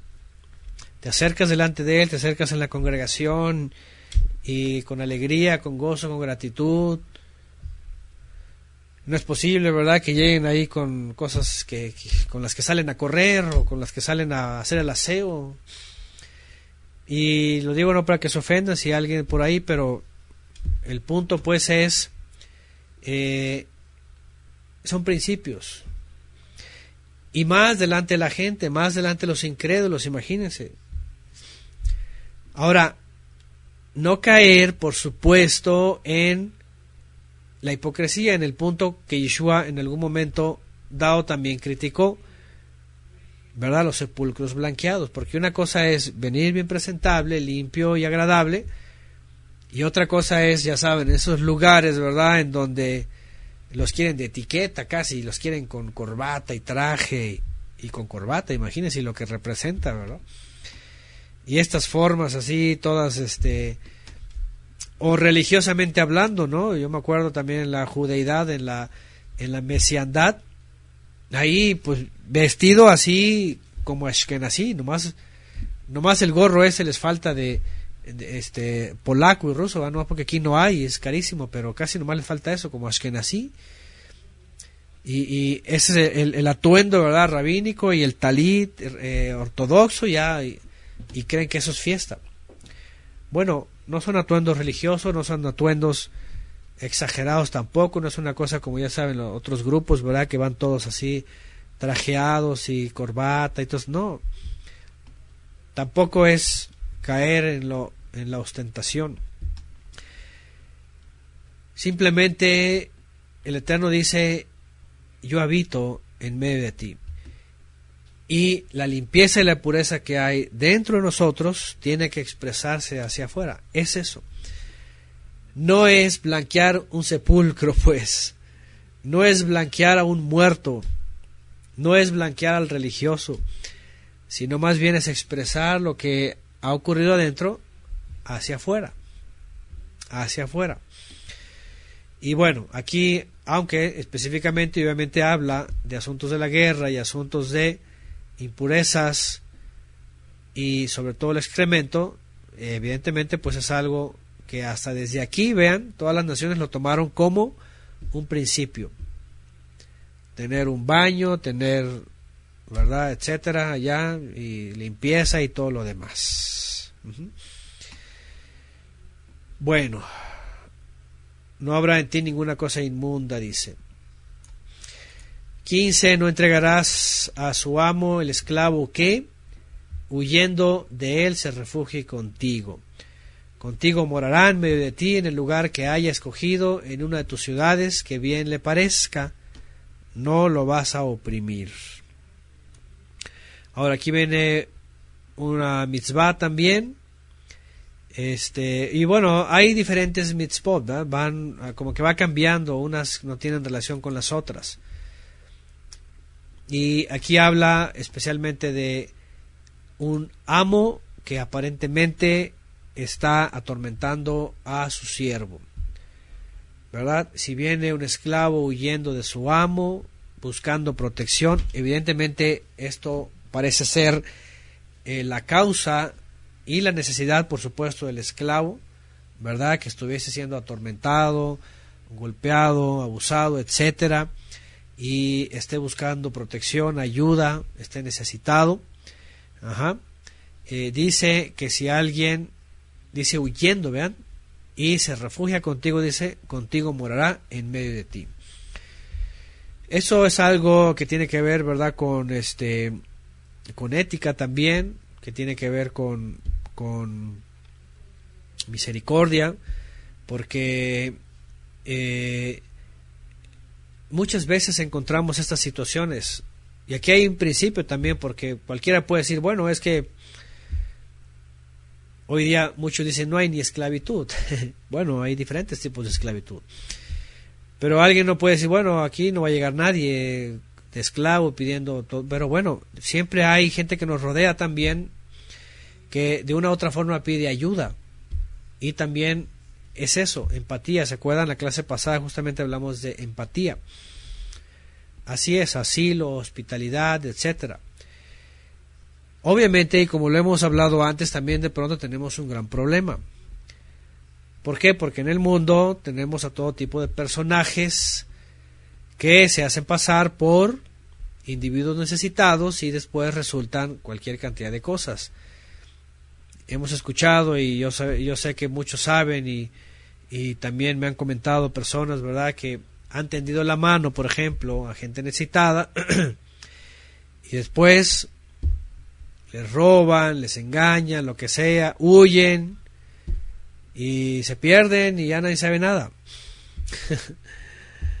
Entonces, eh, evidentemente, pues hay que saber también de la situación y qué situación, ¿no? Pero, obviamente, el principio aquí es prestar ayuda. Prestar ayuda, ¿verdad? Estar dispuestos a ayudar a quien pide ayuda, y lo necesita, y además de resguardarlo, ¿verdad? De cuidarlo. Bueno, 17. No habrá prostitutas consagradas o sagradas entre las hijas de Israel, ni prostitutos sagrados entre los hijos de Israel. Vean, habla de dos, mujeres y hombres, según esta versión. Ni dádivas de prostitutas, ni precio de perro o de sodomita, llevarás a la casa del Eterno tu poderoso por ningún voto, pues ambos son abominación delante del Todopoderoso, al Eterno tu poderoso. Y bueno, esa es otra cosa también que evidentemente es marcada al pueblo de Israel. Y podríamos decir, dentro de la Torah, y dentro no solamente de el pueblo de Israel, sino marcado desde antes que había Torah y desde después que había Torah. Fíjense, ahí les va. ¿Cómo saber qué mandamiento incluir hasta ahora y qué mandamiento no. Porque cualquiera podría decir, a ver, espérame, estás hablando del tiempo y el espacio profético, el contexto Israel en su tiempo, y el bastardo, y el amonita, y el moabita, todo eso, y cuando llegas con los prostitutos y las prostitutas, pues resulta que eso sí es vigente. ¿Cómo podríamos diferenciar entre qué no entra del tiempo, el espacio profético, y qué sí entra dentro del, de nuestro tiempo. Es muy sencillo. Con que lo encontremos en el Brit Hadashah, marcado obviamente y bien notado, es suficiente. Es decir, tú encuentras en la Torá, por ejemplo, moabitas y amonitas, no procurarás la paz y el bienestar de ellos. Y decimos nosotros, Yeshua enseñó, dichosos los pacificadores y eh, procurar el bien de todos. Pero la Torah por acá dice, no habrá prostitutas ni prostitutos, ni, ni, cosas de ellos van a ser aceptadas en la congregación.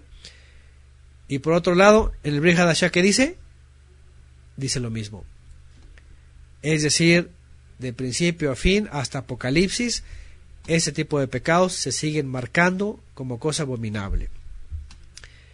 Este, este es nuestro parámetro.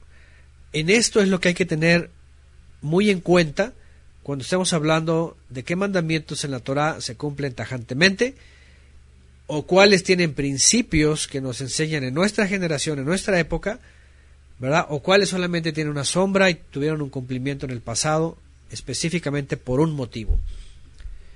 ¿Me entienden? Por eso, cuando hablamos de Torah, hay que ser muy exactos cuando el Mesías la enseña y los apóstoles, por supuesto, y hasta en el Apocalipsis, aparece como algo vigente. ¿Sí? Bueno, así es, como dicen acá, porque yo los apóstoles lo dijeron abiertamente. Por ejemplo, ya hablamos eh, clase pasada, si no me recuerdo, sobre el sodomismo, ¿no? Los sodomitas. Ustedes van a encontrar esta expresión peyorativa como perros por lo despreciable, obviamente que eh, en la cultura israelita y bueno, obviamente lo que representan eran esos animales y cómo eran comparados con los homosexuales. Pero esta, esta expresión la vuelves a encontrar en Apocalipsis. ¿Sí? Y es más, si alguien la puede poner ahí, le agradezco mucho. ¿Qué quiere decir? Que el Brihadashah continúa con la permanencia de este mandamiento. Es decir, aquí sí es donde no hay eh, cavidad para que este tipo de pecados tan explícitos ajá, en el Brihadashah se acepten. Por supuesto que no. Y vean qué interesante. Miren nada más lo que les voy a decir. Porque aquí hay dos confusiones y aquí hay dos locuras, ¿verdad? Los que quieren tajantemente cumplir todo y se vuelve una contradicción todo.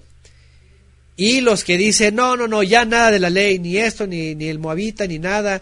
Es más, las prostitutas, los, homosexuales también entran. Y hoy día muchas iglesias, por esta falta de discernimiento y esta falta de entendimiento de qué es mandamiento hasta el día de hoy vigente, cuál tiene vigencia hasta el día de hoy, hoy día la gran mayoría de la cristiandad están admitiendo ya no solamente a gente con esas características, sino al mismo homosexualismo. Al mismo homosexualismo. Y no importa si va una prostituta, es más, se ha llegado al colmo, y yo no sé si pase con, con esta área de la prostitución, pero sí he escuchado y sí he sabido de lugares cristianos. Ya de por sí en el católico pasa, ¿no? Pero he llegado a escuchar en lugares cristianos que admiten ofrendas, diezmos y, de todo tipo del narcotráfico. Y dicen ellos, pues, ¿qué vamos a hacer con esto? ¿Verdad? Dicen ellos, pues lo vamos a redimir y aquí viene y aquí es purificado. Sí, es lavado, ese es el lavado de dinero, se le conoce como lavado de dinero. Entonces, ¿qué es redimido ni? Es lavado de dinero. ¿Por qué? Porque el narco está metiendo dinero ahí, lo están usando y imagínense nada más las locuras. Gracias familia leal. Está Mario Leal, Apocalipsis 19.2. Sus juicios son verdaderos y justos. Ha condenado a la gran prostituta que corrompía la tierra con su inmoralidad y ha hecho pagar la sangre de sus servidores. Y Apocalipsis 12, 22, 15. Más los perros, hablando de los sodomitas, estarán fuera. Y los hechiceros, los fornicarios, los homicidas, los idólatras y todo aquel que ama y hace la mentira. ¿Se dan cuenta? Ahí está. Y ya que están haciendo referencia aquí del Estado israelí y su segunda capital, Tel Aviv, básicamente su capital, porque Jerusalén es, no tiene lugar ahí, políticamente y geopolíticamente hablando. Ahí el homosexualismo es aceptado abiertamente, promovido, el Estado israelí secunda y promueve y además paga también el desfile gay que hacen cada año es la capital del homosexualismo, el mundo gay, y es y fue y es y fue el primer país y la primera ciudad en donde abrieron los brazos a todos los homosexuales que en los pueblos árabes eh, estaban bajo pena de muerte, porque déjenme decirles que en los pueblos árabes es pena de muerte el homosexualismo. Y cuando salen todos los homosexuales, ¿verdad?, de esos lugares de, Oriente Cercano y Medio Oriente, porque los persiguen, es pena de muerte, allá los israelíes en Tel Aviv los reciben con las manos abiertas. Bienvenidos acá a todos los pecadores. Y no es para que se arrepientan, no, es para que sigan con todas esas, imagínense nada más. Pues bueno, ahí está, por sus frutos los conoceréis. Y bueno, no habrá prostitutas ni prostitutos. Yo no sé cómo dicen sus versiones. déjenme ver esto acá. Ningún hombre o mujer de Israel se dedicará a la prostitución, por ejemplo. No habrá ramera en las hijas de Israel, ni habrá eh, sodomítico en los hijos de Israel. ¿Vean? Y es muy explícito, muy claro.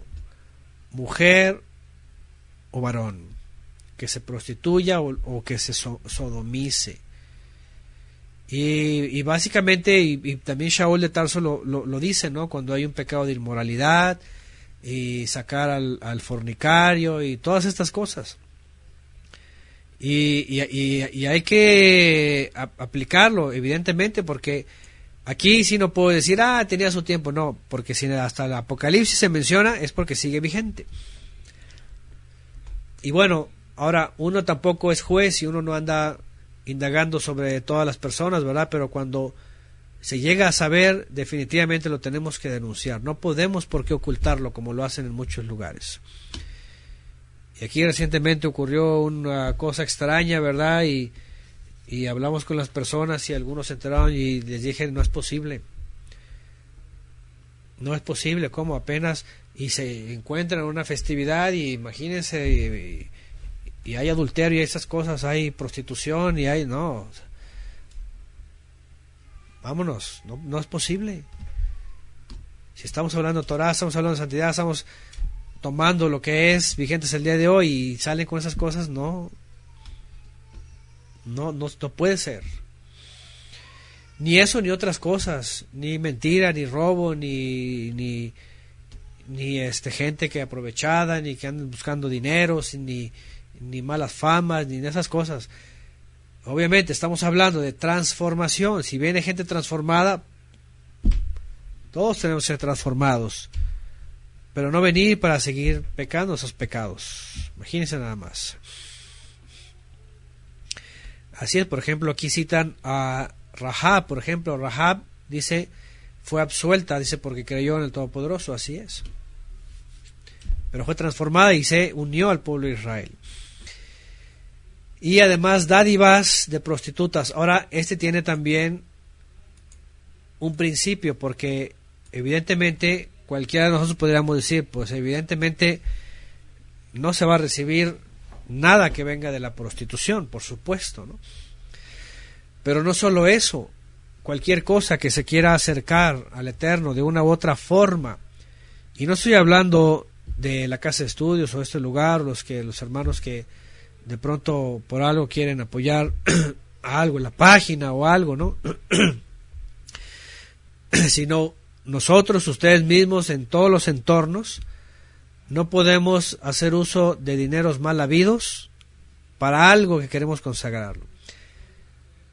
Es decir, a donde quiera que vaya a ser destinado una tzedaká, una ofrenda, una terumá, un, un macer, incluso un diezmo, incluso lo que sea que hayan tomado como voto, a donde, quiera que, a donde quiera que fuese destinado, evidentemente no puede ser de un lugar mal habido. ¿Mm? Y no solamente la paga de prostituta, sino algo que no sea honesto.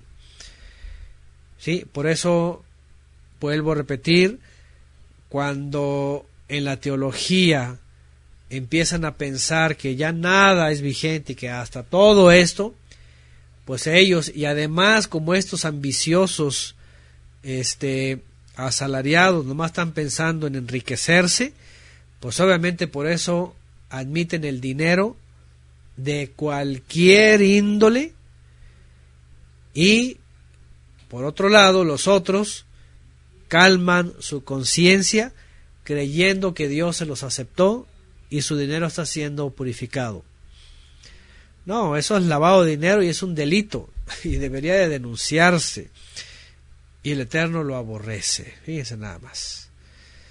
Así es, como dice Enrique Vera, es a veces dinero del narcotráfico entra y entra, yo lo he sabido, gente me ha dicho en la Ciudad de México un día este así estaban lavando y estaban metiendo dinero al narcotráfico para no, no, no, de veras es una cosa ya totalmente abominable y nada más eh, por ni tener discernimiento de la Torah, por supuesto, y, rechazarla totalmente.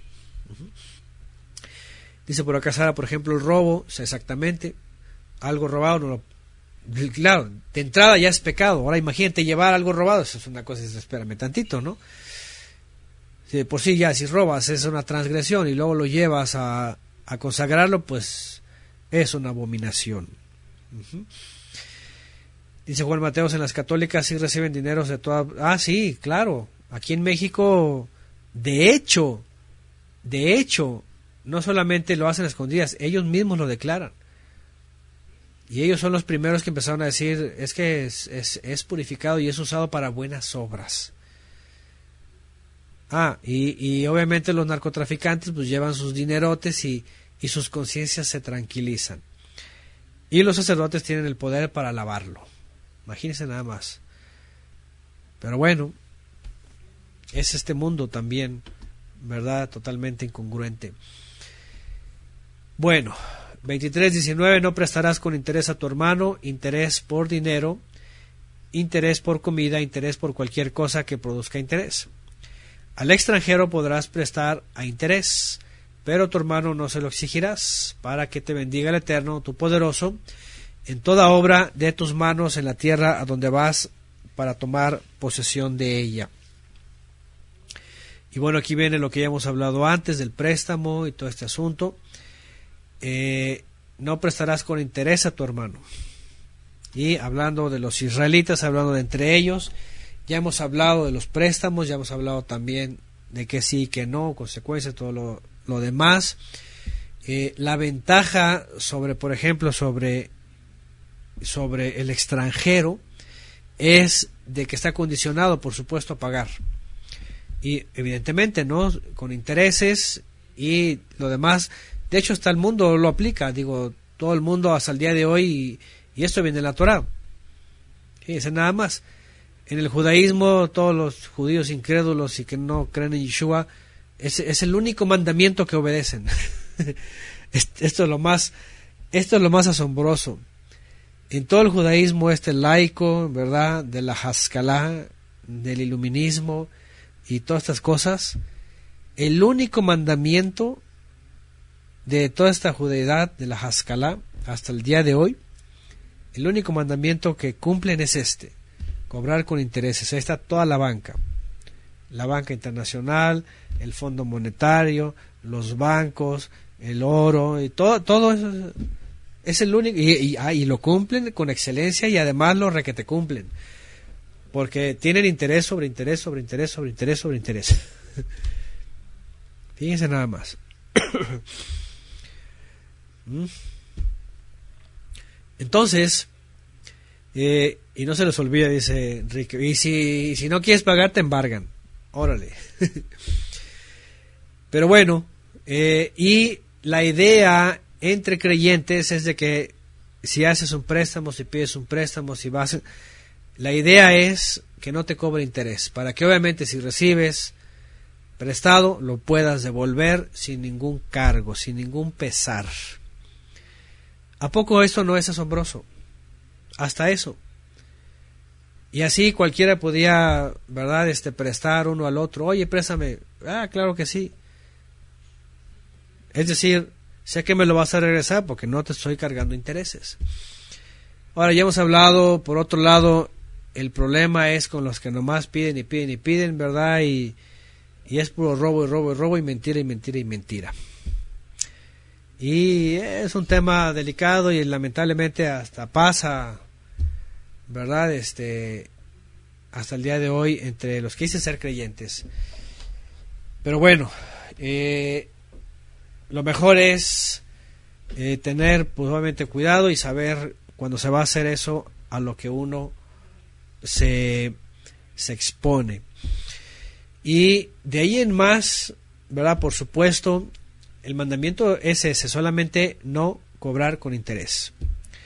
Ahora, en, el caso, por ejemplo, de la cristiandad, y yo me acuerdo, porque sí había a veces en la cristiandad gente que se dedicaba a hacer préstamos.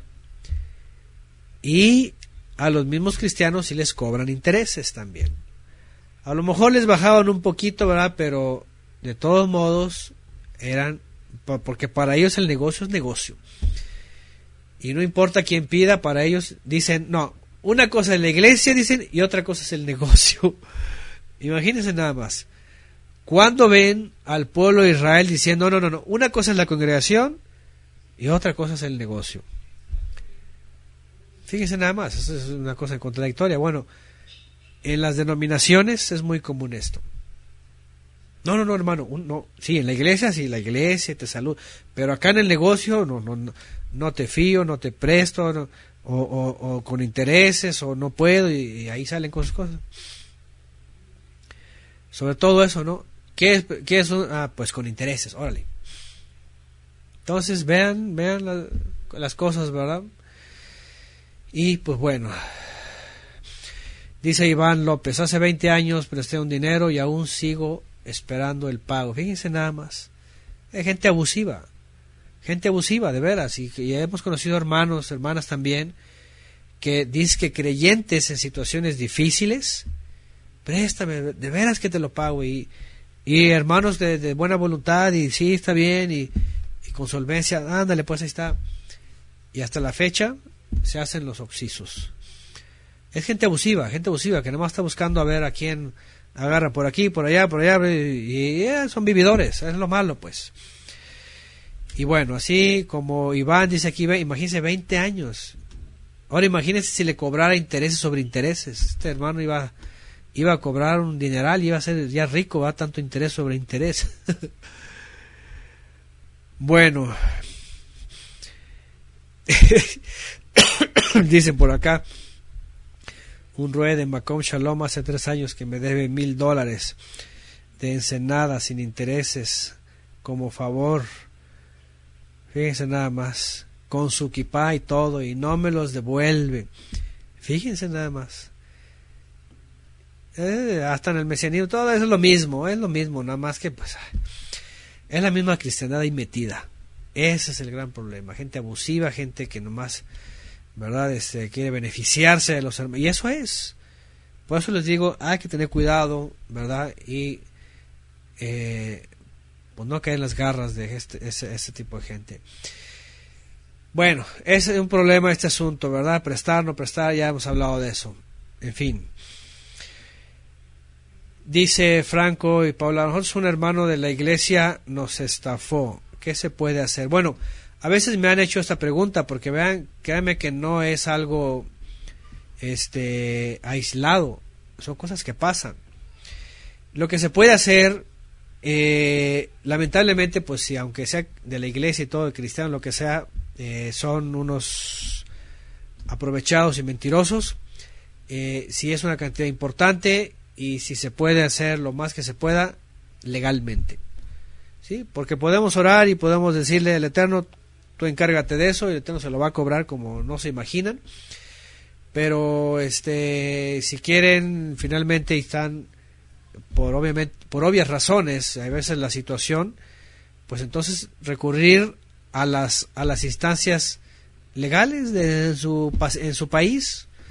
Ahora sí que como dice Yeshua, si son gentiles, pues trátenlos como gentiles. ¿Se acuerdan un día Yeshua así dijo? ¿Verdad? Si después de llamarles y ponerles ante los hermanos hasta lo y, y no, pues entonces trátalos como gentiles. Y si los vas a tratar como gentiles, entonces eso según las leyes de las naciones. Según las leyes de las naciones. Así que sí, adelante, no, todo lo contrario, dice que son sus ahorros, imagino, pues sí, por supuesto, procedan legalmente. No es creyente, es gentil, trátenlo como gentil. Entonces procedan este, de forma legal, en la forma que se pueda, porque por supuesto a veces, a veces o, muy regularmente se comete el error, ¿verdad?, de que no hay pagaré de por medio. Cuando se nos hace muy fácil, de buena intención, de buen corazón, que viene alguien, oye, ¿me prestas? Y uno, ah, sí, claro, mira, pues creyendo uno que es verdaderamente hermano, que verdaderamente lo va a regresar, que va a ser honesto, que no está diciendo mentira, que te lo va a regresar, pues tú obviamente con todo el corazón ni buscas testigos, ni hay pagaré, ni vas a los juzgados, ni vas a nada. Así como se lo sueltas, crees que lo vas a recibir y, y, y resulta que te encuentras con un, como pusieron por ahí, ¿verdad? Un, este, un pillo pues lamentablemente a veces no es fácil meterlo legalmente, ¿verdad? Porque lo primero que te van a decir es, a ver, hay un documento de por medio, hay pagarés, hay testigos, hay algo, y pues dices, pues lamentablemente, dice, lo hice por fe, y, y, entonces te van a decir, pues, pues si tienes mucha fe, así va a llegar, pero el mundo no se maneja así. Gracias, Mario Leal, Mateo 18, 17. Si no les hace caso a ellos, dilo a la congregación, y si no le hace caso a la congregación, considéralo como un gentil y publicano. Ahí está, palabras del Mesías. Si no puedes solucionarlo porque de plano ya en toda anarquía, entonces trátalo como gentil y procede con él como si fuera un gentil. Porque así la gente pilla, así la gente abusiva, eh, se aprovecha, se la es muy fácil, como están entre creyentes, oye, mira, tengo ese préstame, pre, y préstame, pre, y, uno presta y presta, ¿verdad? Y, al rato, pues como no hay documento ni nada, aunque te digan, no se me olvida, no se me olvida, y de veras, y, y te lo voy a dar, sí, sí, te, y con intereses, y tú dices, ay, sí, sí, sí, y nada, resulta que son pillos. Entonces, bueno. Dice Luis Rivera, no guardes rencor, pero sí guarda tu dinero. mejor, mejor, mejor guarden bien lo que el Eterno les ha bendecido, úsenlo bien, ¿verdad? Este, para no caer en otras cosas, ¿verdad? Y después resulta que, como dice el dicho, ¿verdad? Nadie sabe para quién trabaja. Y los vividores están a la orden del día. Pero bueno, dice Blanca Castañeda, caí la primera vez, la segunda vez ya no cae, dice, ya no caigo. Bueno, dice Franco, dice, porque siempre nos dicen, eh, déjele a Dios, nosotros sí tenemos pruebas. Bueno, pues así es, lamentablemente hasta el creador quiere meter ahí. Pero bueno, ahí están cosas que tienen que ver con mandamientos y principios. 21 cuando hagas algún voto el Eterno Todopoderoso, no tardes en cumplirlo, porque ciertamente el Eterno Todopoderoso lo va a demandar de ti y te será por pecado. Mas si te abstienes de formular votos, esto no será en ti pecado. Pero lo que salga de tus labios lo guardarás y cumplirás, conforme prometiste el Eterno Todopoderoso, pagando la, la ofrenda voluntaria que prometiste con tu boca. Bueno, aquí vuelve a recordar, ya habíamos visto esto antes, sobre las promesas, sobre los votos. Cuando es el Eterno, por supuesto. De hecho, en la Torah marca, por el, por el Eterno jurarás y, y harás voto. Pues es decir, siempre había un juramento donde para hacerlo válido, el Eterno estaba ahí presente. Fíjense qué diferencia, porque ciertamente ya hemos estudiado, Yeshua viene y dice, mejor no hagas voto ni por el cielo, ni por la tierra, ni por el templo. Dice, mejor que tú sí sea sí y que tú no sea no. ¿Qué es lo que cambia en Yeshua? En lo que cambia en Yeshua es justamente lo que está diciendo aquí la Torah. Si te abstienes, vean, en la Torah en realidad dice, mejor abstente de hacer votos. No empiezas a jurar y a poner y que sí, que no, que no sé cuánto, que mejor abstente. Que tú sí sea sí y que tú no Desde la Torah aquí viene. Así que Yeshua no enseña algo diferente, simplemente enseñando Torah, aunque la Torah está abriendo la posibilidad de esto. Si prometes algo, no, no tardes en cumplirlo. El problema es cuando después el pueblo de Israel cayó con estos vicios y cayó con esos problemas, ¿verdad? Que decían y a la hora de la hora, nada. Sí, sí, sí, te lo prometo. Sí, no, no, se me olvida, de verdad. Y ahí voy, y sí, ya lo tengo, y sí voy a ir, y todo esto, y oh Señor, y me has bendecido, oh, yo voy a entregar, y al rato no entregaba nada. Entonces cae en un, en un conflicto, ¿verdad? Y se olvidaron de esta parte. Mejor abstente de formular votos. Esto no es pecado. Que tú sí sea sí, que tú no sea no, agrega Yeshua. ¿Mm? Mateo 5:37. Lo que salga de tus labios lo guardarás y cumplirás. Esto es palabra. Hoy día ya no hay palabra, hoy día está rodeado de engañadores, de tramposos. Dicen una cosa y no es cierto. No, es una cosa de veras. Aquí mismo en la casa de estudios ha acercado gente así. Que dicen, es que hice esto y, resultó que no. Es una mentirota. De veras, el Eterno nos libre y nos sigue librando de, gente que nomás viene a, oigan, traen el sistema iglesiero encima y traen estas mañas, estas cosas, espérame. Hablan a la ligera, lo que dicen no lo guardan, no lo cumplen. Bueno, eso cuando se acercan con unos servidores, ¿verdad? O con los hermanos que nos rodean. Pues nosotros quiénes somos, ¿verdad? Pues ni modo, lo pasamos y, y ya.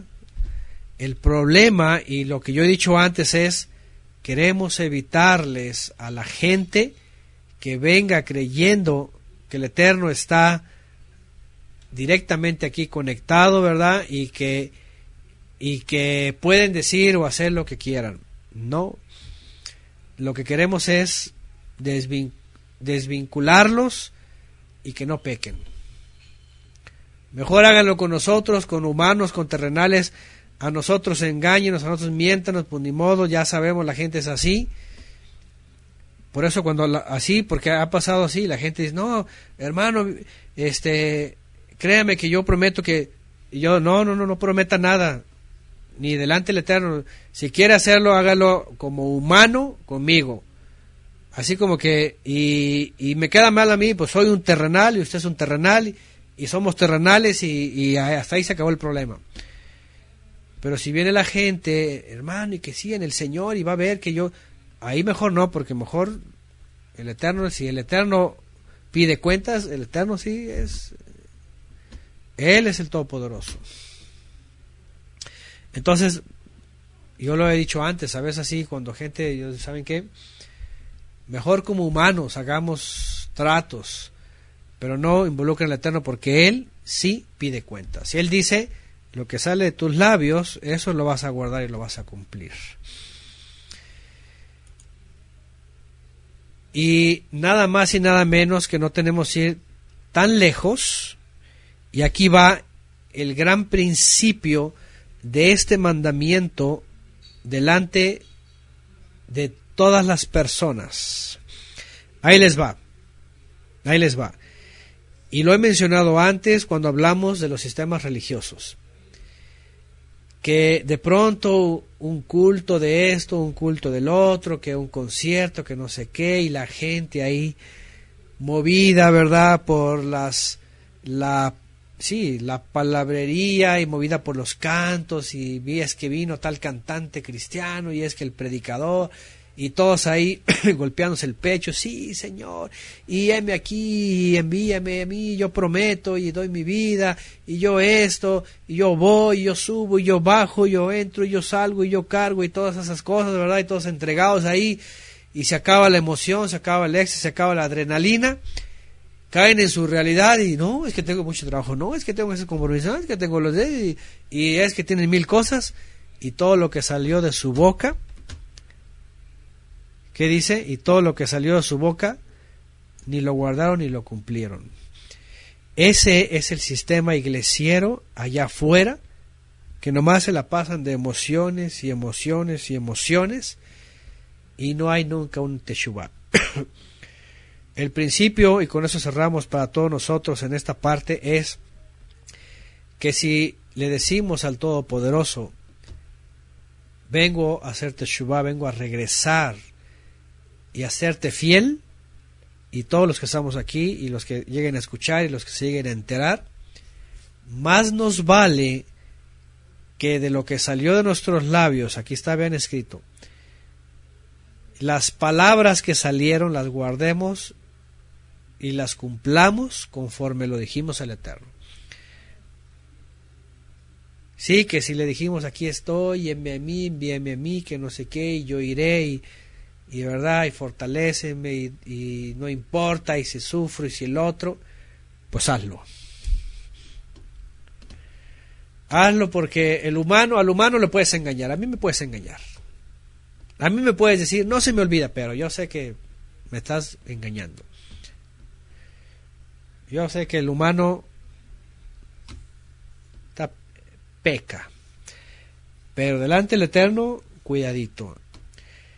Y no se necesita entrar en trance en ninguna de esas cosas con el simple hecho de que todos nosotros hayamos recibido del Todopoderoso esta verdad, la verdad de su Torah, del Mesías, y ya lo supimos, ya lo pensamos, es suficiente para que lo cumplamos. Si no, entonces estamos siendo los peores. Si no, ahora sí, como dice Apocalipsis, mejor sería ser frío o caliente, pero si eres tibio,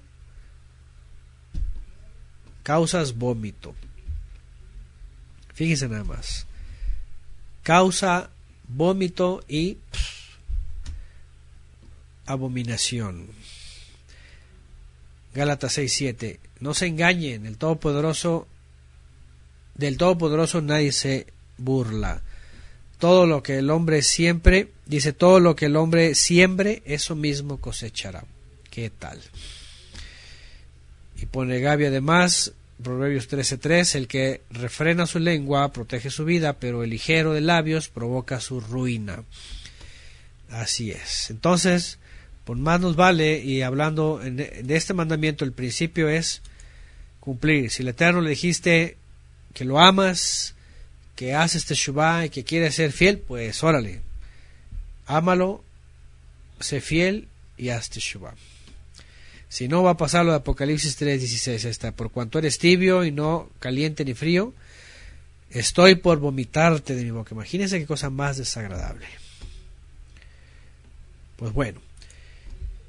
Siguiente, 24. Cuando entres en la viña de tu prójimo podrás comer, ya hablamos la semana pasada un poquito de esto, podrás comer las uvas que desees hasta saciarte, pero no las vas a poner en tu cesto.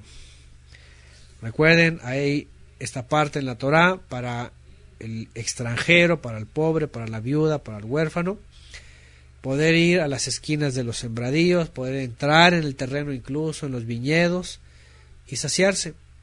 Pero ya meterlo a la mochila, ya eso es robo. Meterlo a la bolsa, la maleta, eso ya es robo. 25. Cuando entres en la mies de tu prójimo, igual podrás arrancar espigas con la mano pero no meterás la hoz en la mies de tu prójimo. ¿Qué les parece? Entonces, igual lo mismo, mientras vas pasando, es lo que hicieron los discípulos cuando iban con Yeshua. Dice que pasaban y imagínense, no tenían sustento, ellos vivían de tzedakot, tuvieron que acercarse a ese terreno y con las manos ir arrancando lo que podían comer. Pero no podían llegar ellos con la hoz y órale, córtale y échatelo al costal y órale lo que puedas. No, eso ya es robo. entonces, aquí está la provisión del Eterno y también debes, tiene un orden, ¿verdad? Tiene un orden y no tiene que haber abuso, pues. Vean, otra vez, ¿cuál es el problema? La gente abusiva. Como se dice aquí en México, ¿verdad? Le das la mano y te agarran el pie abuso. Eso es un gran conflicto y falta de Torah. Pues bueno, hasta aquí el capítulo 23.